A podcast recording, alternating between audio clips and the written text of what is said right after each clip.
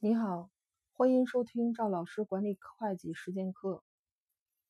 呃，我们财务人员在工作的过程中呢，嗯，有一些工作就是，比如编制一些管理性报表，做财务性分析。那在做财务性分析的过程中，我希望大家能有一些深度的思考。像我们平时做的这个财务性报表啊，利润表啊，现金流量表啊。包括资产负债表这三张表，它是一个综合的这个数据，整体的一个数据啊。但是如果做分析报表的时候，要有就是基于业务的情况前提下去考虑这种，比如说财务的这种呃节点、关键节点，包括造成这些这个数据背后的这种逻辑的关系背后，可能还会有一些产生的原因啊，它才有一些表现形式啊。那在这个过程中呢，会有一个跟业务部门的沟通，跟实践的这种环境的这个判断。我们今天拿这个三个指标啊，就是财务上三个指标做一个呃简单的说明。比如有一家公司，它是这种跨地域啊做销售的，它销售的呢都是他自己工厂生产的产品，嗯，他有自己的销售队伍，还有一些经销商。帮他去做销售，他自己有直营有经销，他产品的结构呢有，比如说有有三大类，然后呢有二三十种产品啊在市场上做销售。那像这种的这种生产销售，包括产品结构比较丰富啊，像这种公司呢，做收入的分析的时候，就不能简简单单像财务报表上啊简单的那个利润表上的那个收入啊说。今年比去年增长了多少？或者说，我这个月比上个月增长多少，下降多少？这是不能光简单这么算的。他应该去怎么考虑？就是做收入的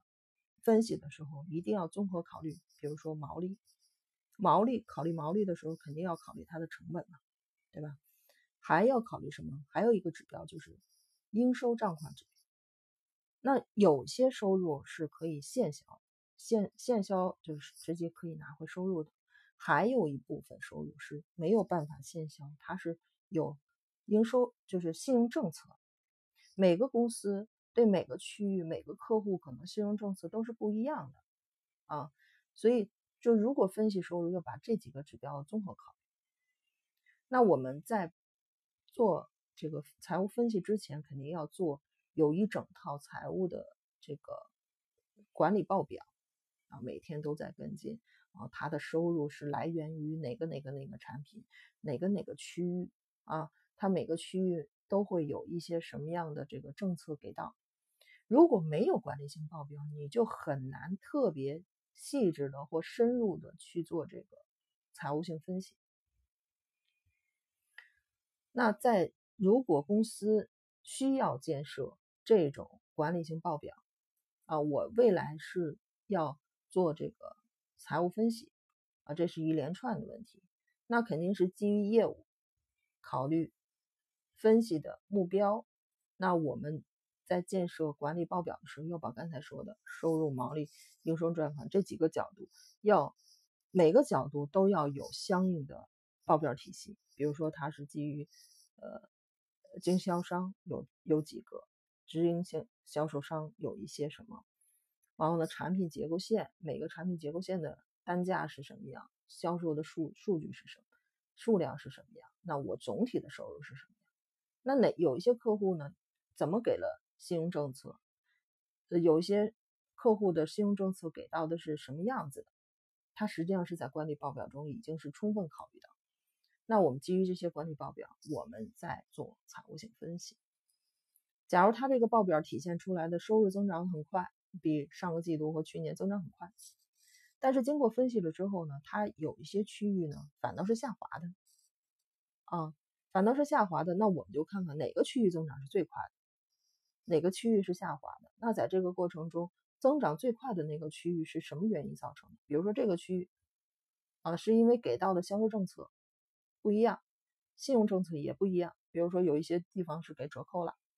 有的地方给了一个九折，它销售一般啊；有的地方给八五折或七折，收入很高。那像这种它就不是良性的收入，毛利就会分非常的低。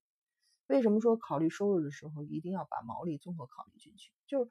你是如果是牺牲毛利的情况下是提升收入，那我觉得是呃并不是一个可持续增长的这么一个模式啊。但是假如说整体市场都不很好不好，那大环境都不很好，那我我我今年整个的政策就是下降，我打折扣。同时，我的成本也在下降，我毛毛利保持，呃，在去年的基础上下降下降的幅度要远远低于啊，我我我这个呃收入的下降的幅度，那就说明毛利成本下降的高下降的大，这个是可以综合考虑出来，就是说明公司内部管理把这这个内部的这个效益啊提升了啊。管理从管理中拿到了我们应该拿到的这这一部分毛利，它可能通过比如说呃重新的研发设计呀，我们出了一些新产品啊，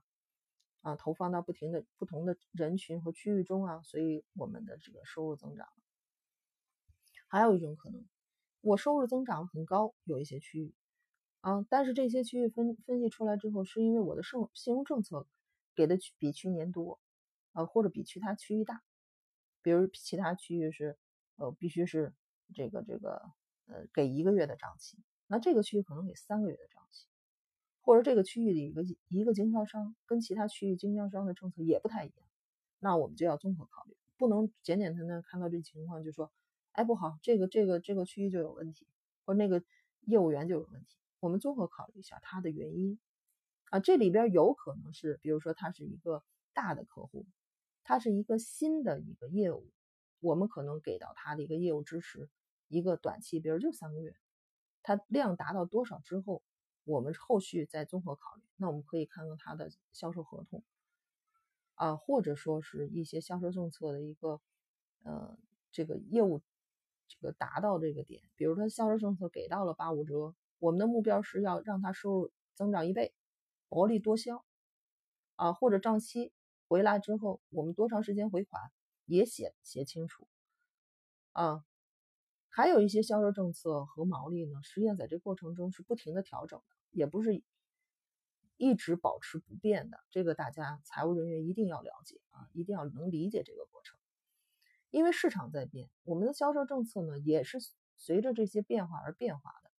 不能一概而论。所以在做出财务分析之后，这只是第一步，我们紧接着要做的是。分析完产生的这些问题，就是所说的问题，不是简简单单的问题啊，是发现的可能跟我们其他的区域啊、横向的客户啊，我们哪怕是跟外边的一些公司平均值比起来，我们可能存在的一些问题。但是我们一定要把这些问题再深入的去探究一下、探讨一下啊，我们才能拿到这些有指引性的参考性意见，给到我们的相应的管理层。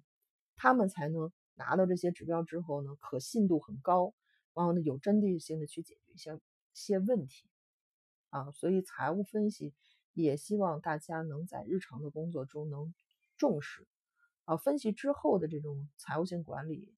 啊、财务协同啊、财务沟通的工作，能够再深入的再做一下。好，谢谢今天的大家的收听，希望对你的职场有所帮助。